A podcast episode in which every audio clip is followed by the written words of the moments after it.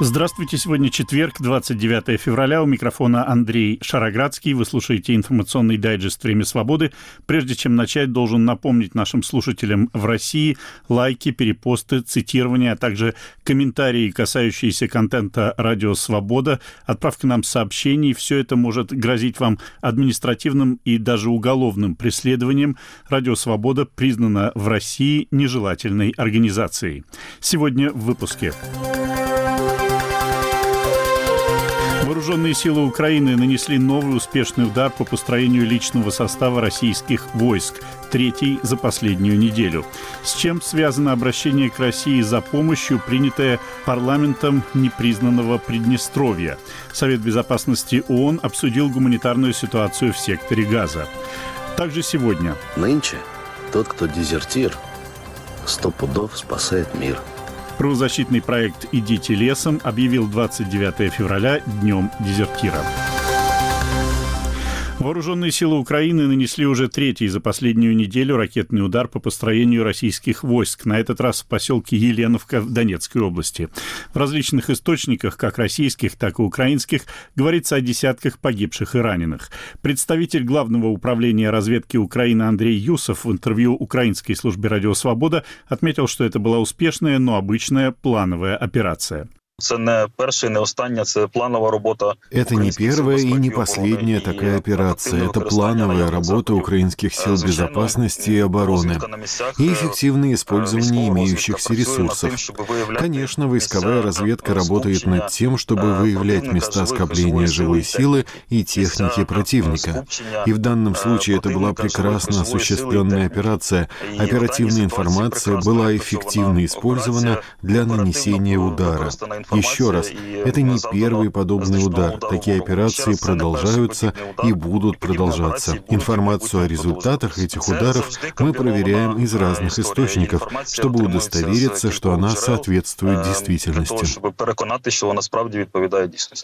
Командующий воздушными силами Украины Николай Олещук сообщил в своем телеграм-канале о том, что за последние сутки на Авдеевском и Мариупольском направлениях были сбиты не менее трех российских истребителей и бомбардировщиков Су-34.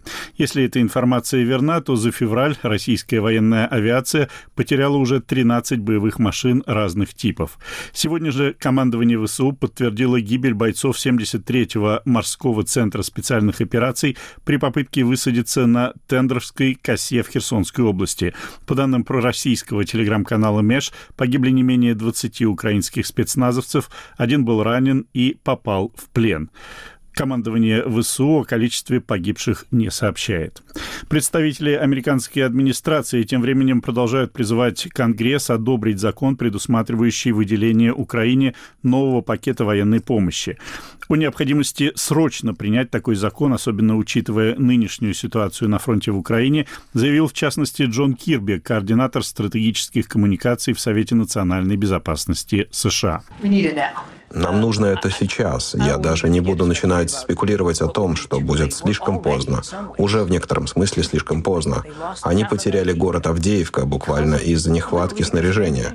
Так что в некотором смысле это уже оказывает драматическое воздействие на ситуацию на поле боя. Но если приводить аргументы, то в случае отсутствия поддержки Украине от Соединенных Штатов в течение месяца или двух, очень вероятно, что Россия сможет захватить большие территории и добиться успехов против украинских сил в основном на восточных участках фронта, но потенциально даже на юге. А представитель Белого дома Стивен Миллер, в свою очередь, подчеркнул, Соединенные Штаты не намерены отправлять в Украину своих военнослужащих.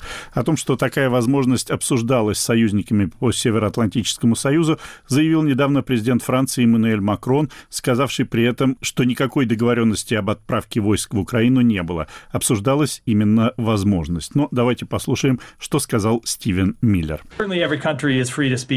Каждая страна, безусловно, имеет право отстаивать свои интересы интересы, помимо того, что президент ясно заявил, что США не отправят войска сражаться в Украину. Генеральный секретарь НАТО также исключил возможность отправки войск НАТО для боевых действий в Украине. Мы считаем, что в данный момент путь к победе для Украины проходит через Палату представителей США. Это то, что Украине сейчас нужно больше всего. Это был представитель Белого дома Стивен Миллер. Время свободы. Владимир Путин выступил сегодня с ежегодным посланием к Федеральному собранию, которое было анонсировано и как предвыборная программа Путина. Больше двух часов он давал как раз предвыборные обещания о строительстве жилья, мостов и дорог, о льготной ипотеке, о защите прав многодетных семей и молодежи, о развитии здравоохранения и туризма, о борьбе за большую продолжительность жизни, о кадровой программе для участников так называемой СВО, о доступности авиаперелетов и так далее, и так далее. Только давая эти обещания, после относительно краткого вступительного слова, Путин побил рекорд по продолжительности своих посланий Федеральному собранию. Больше российский президент ничего нового не сказал. Не оправдались, в частности, ожидания, что Путин затронет в своем послании тему непризнанного Приднестровья. Власти Приднестровья вчера обратились к России за помощью, обосновав этот шаг экономической блокады со стороны Молдовы. Соответствующую декларацию принял съезд местных депутатов всех уровней. СМИ отмечают, что этот съезд прошел впервые за 18 лет. А накануне появились слухи о том, что готовится обращение к Москве с просьбой о принятии Приднестровья в состав России. Местные власти эти сообщения опровергли. В итоге к России обратились лишь за помощью.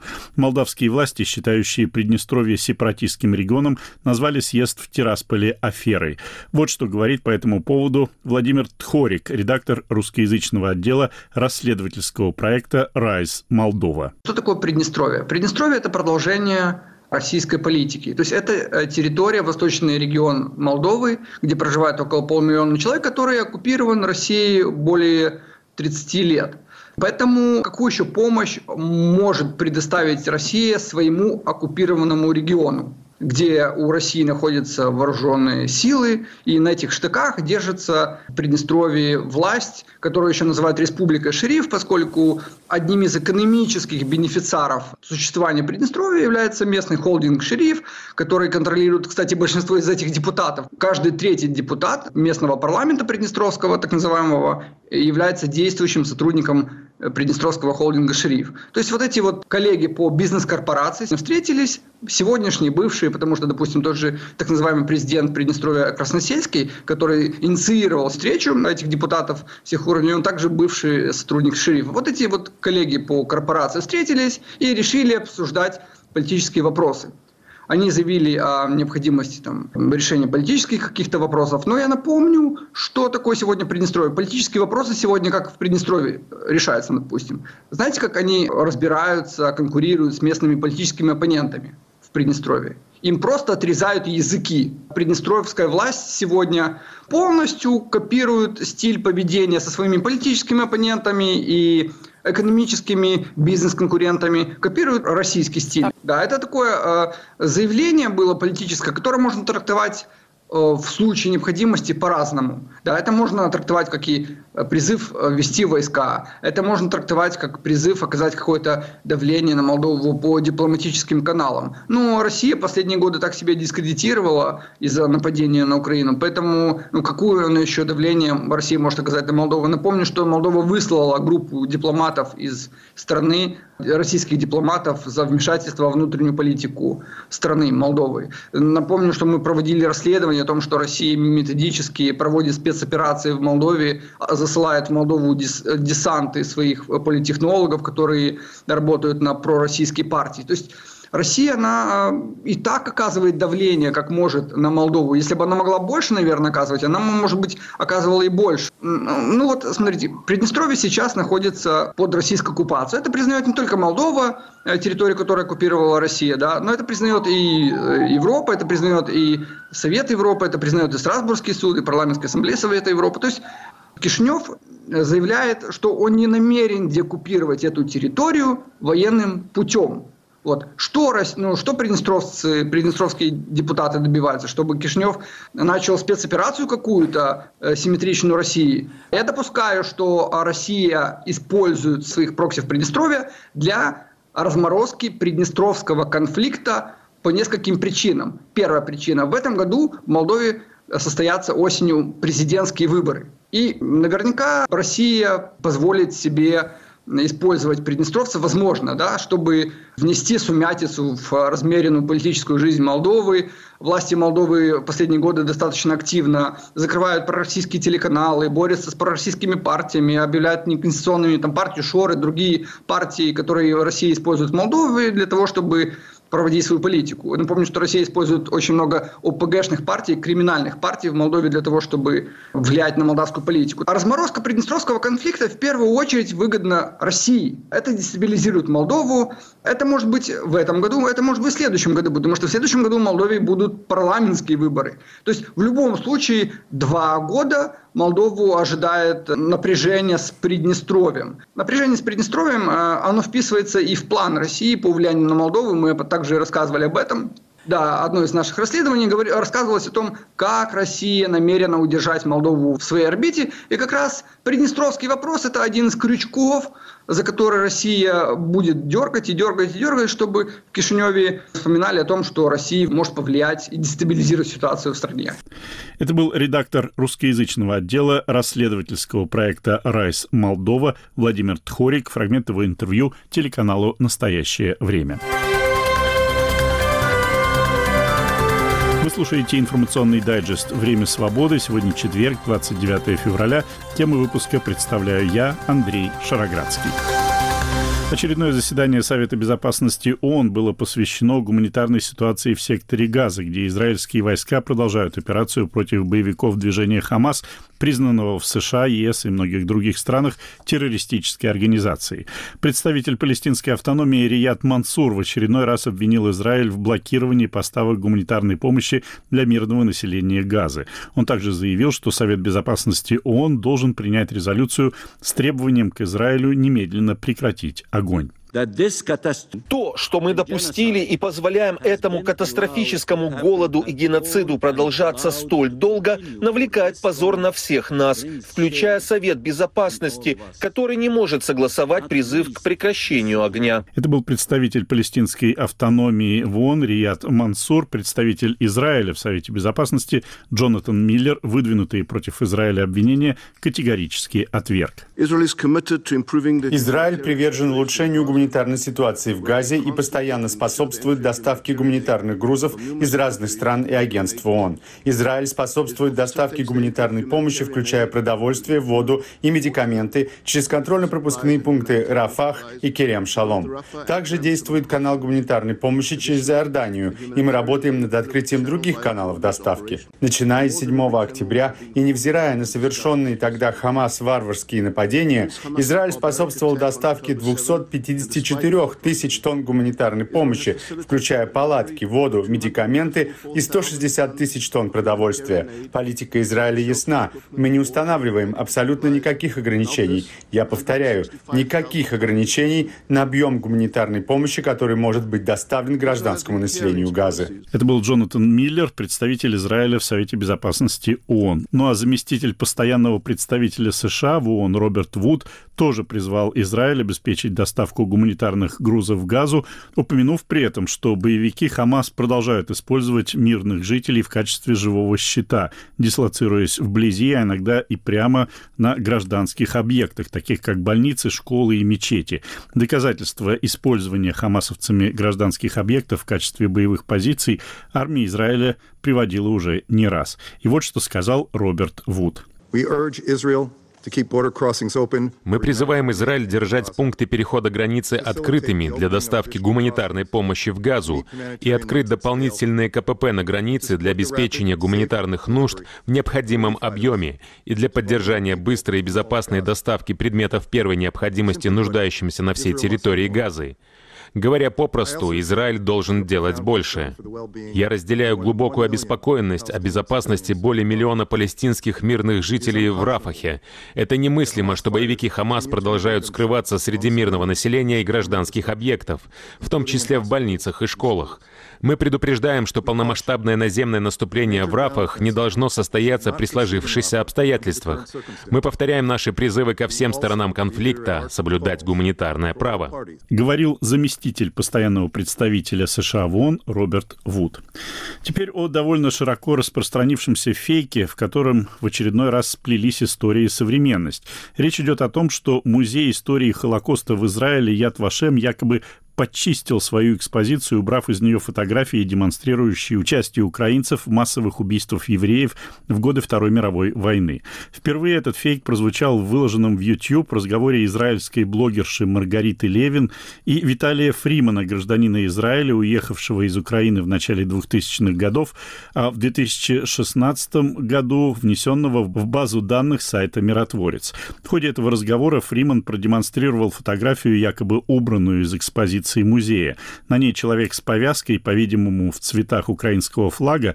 Фото черно-белое, но это можно с большой долей вероятности предположить, судя по оттенкам, ходит по трупам убитых людей. Дирекция музея Яд Вашем в интервью израильскому порталу News.ru категорически опровергла какие-либо изменения в экспозиции.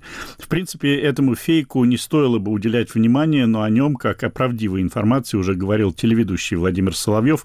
Ссылку на него давала и глава Департамента информации и печати Мария Захарова, обвинившая Израиль в переписывании истории. Детальный разбор этого фейка опубликовал на своей странице в Фейсбуке проработавший в музее Яд Вашем более 30 лет, автор вышедшей в 2019 году книги «Профессия смерть» об убийцах в лагерях смерти, Арон Шнейр. Он ответил на мои вопросы. Такой фотографии в экспозиции нету. И я там написал, сказал, что такие, в принципе, фотографии широко известны. Ну, я не указал дальше, но могу повторить, что э, когда убийцы ходят по телам жертв, я такие фотографии, в общем-то, видел в ходе своей работы над книгами, там, по травниковцам, вот, «Профессия смерти» и другие. В общем-то, они известны по расстрелу, допустим, евреев в декабре 41 года в Лепо. Известная фотография, кстати, во многих и кадры хроники неоднократно использовались вообще во многих фильмах в качестве иллюстрации, включая художественные, э, где с палкой э, один из э, латышских полицейских убийц ходит и сталкивает тела убитых в ров, либо непосредственно по рву ходят, в общем-то, и достреливают. И такие факты известны мне по документам. Вы проработали в музее Яд Вашем несколько десятков лет, и действительно знаете наверняка всю эту экспозицию наизусть. Ну, может быть, а, какие-то были изменения с тех пор, как вы там не работаете, а потом оттуда убрали Нет. эту фотографию? Нет, нет, я бываю там достаточно часто, и вот последний раз был в январе.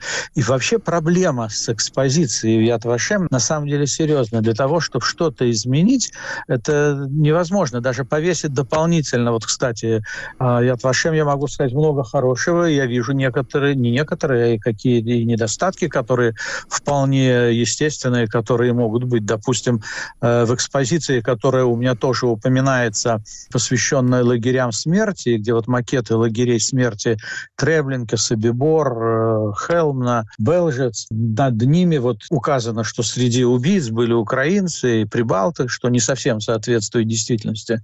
На самом деле в отношении прибалтов там были единицы, просто единицы.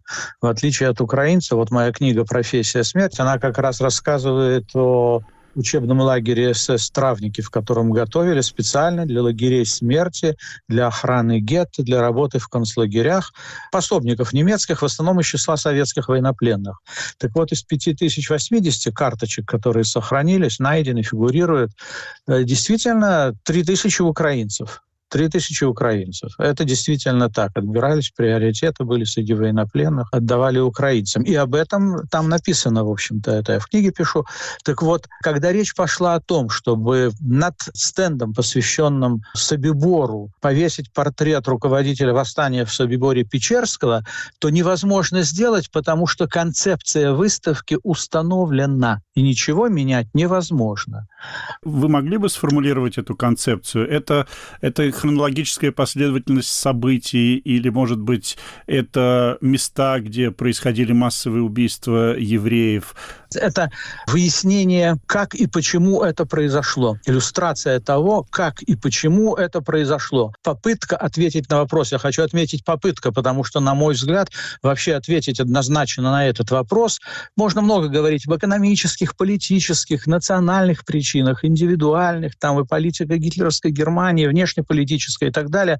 Почему это произошло? Но однозначного ответа, я уверен, на вопрос, почему, что произошло с евреями вот в 20 веке, во Второй мировой войне, я думаю, я бы не взялся ответить на этот вопрос однозначно, а вот перечисляя различного рода причины, только так.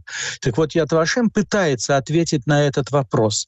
И попытка проиллюстрировать эти ответы тем, что нам известно, фактами, которые нам известны. И причем вот, когда вы сказали места уничтожения евреев, к сожалению, экспозиция даже у многих евреев из разных мест, пребывающих в Израиле, посещающих Яд Э, вызывает порой недоумение. Например, почему уделено место Бабьему Яру, почему рассказано о Варшавском гетто и почему нету ни одного слова, кроме нескольких фотографий, о Минском гетто, о Рижском гетто, о расстреле в Румбуле. Невозможно рассказать обо всем. Вся территория, оккупированная нацистами, была вот этим полигоном, полем смерти. И обо всем рассказать невозможно, и поэтому те, кто создавал эту выставку, работал над ней, кураторы, так или иначе выбирали, по их мнению, как наиболее значимые моменты. Большая часть зала, рассказывающая о Холокосте на территории СССР, посвящена именно Украине. А... Нету, допустим, никаких мест э, того, что происходило на территории э, Российской Федерации. Не указана известная вот эта Змеевская балка в Ростове-на-Дону. О ней слова нет. Кому-то обидно что об этом не сказано. Могу я вас спросить, вот э, как вы считаете, откуда да. вот подобные фейки появляются? Ведь э, все-таки речь идет, насколько я понимаю, об израильской блогерше и тоже о человеке, который живет э, в Израиле, и вдруг вот такая история возникает. Знаете, это проблема. Это проблема неумения видеть широко, неумения, неумения, нежелания понять другую сторону и говорить о трагедии того народа, рядом с которым ты жил. Вот я всегда родился я в Латвии, жил в Латвии, учился там и так далее. И когда меня некоторые говорят, ну вот сейчас ты стал там жидобендеровцем, Арон, ты быстро переоделся, потому что все мои предшествующие публикации, общение и с российскими дипломатами, и с российскими коллегами не могли позволить им даже задуматься о том, что вдруг я выступлю против войны на территории Украины и буду осуждать Россию в сегодняшней ситуации. Они представить себе это не могли и говорят, Арон, ты быстро переоделся. А просто надо уметь понимать и знать трагедию того народа, среди которого ты жил. Потому что мои некоторые коллеги, зацикли, бывшие уже коллеги, я считаю, друзья в кавычках или нет, но теперь можно сказать и в кавычках, э, абсолютно зациклились э, на проблеме Прибалтики. Все латыши убийцы, все украинцы убийцы, там все прибалты, я имею в виду латыши, литовцы, эстонцы, как можешь, можешь можешь говорить, защищать, когда они убивали нас. Но я подчеркиваю всегда, что это трагедия не только еврейского народа и того народа, среди которых евреи были. Сами убийцы — это трагедия этого народа, потому что была и другая часть, которая спасала нас. От этого не уйти. Пусть их было мало. Пусть их было мало. Но сегодняшняя Россия тоже молчит, не совсем будучи согласной с политикой России. Кто выходит на демонстрации?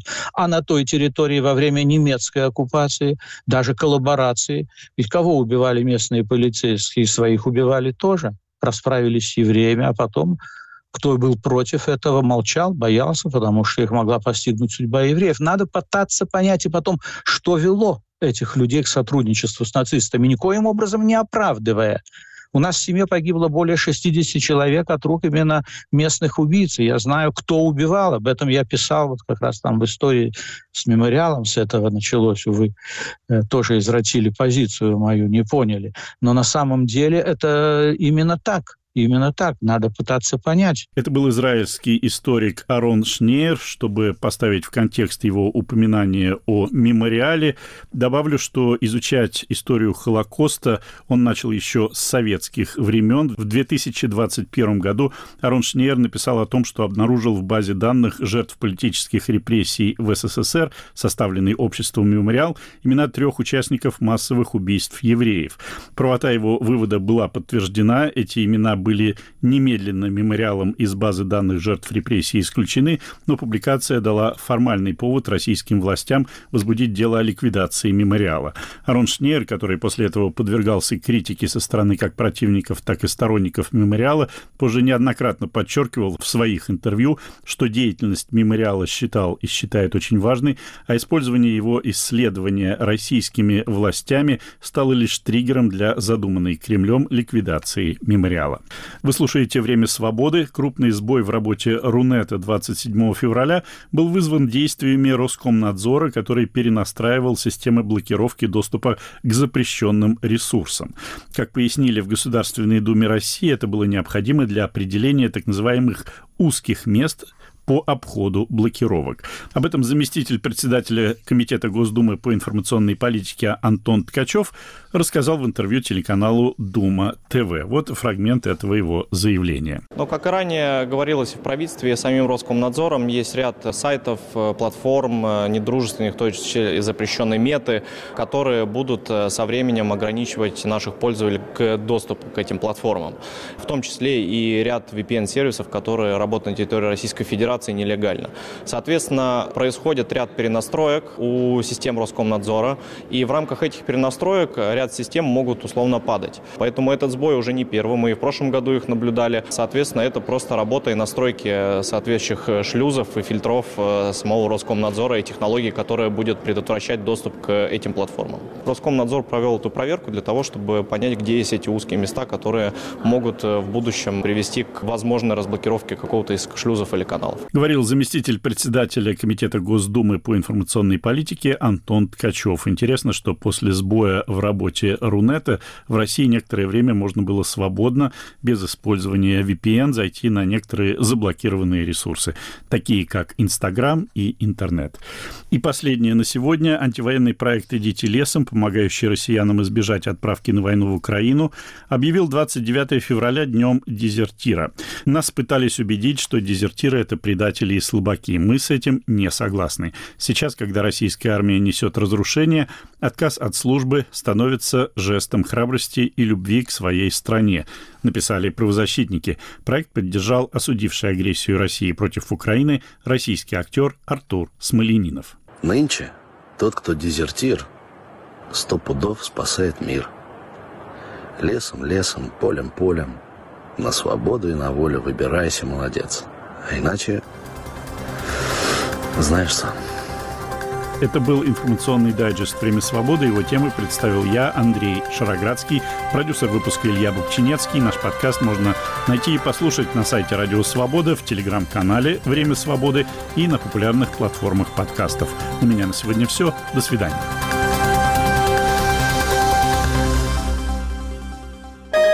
Студия подкастов «Радио Свобода».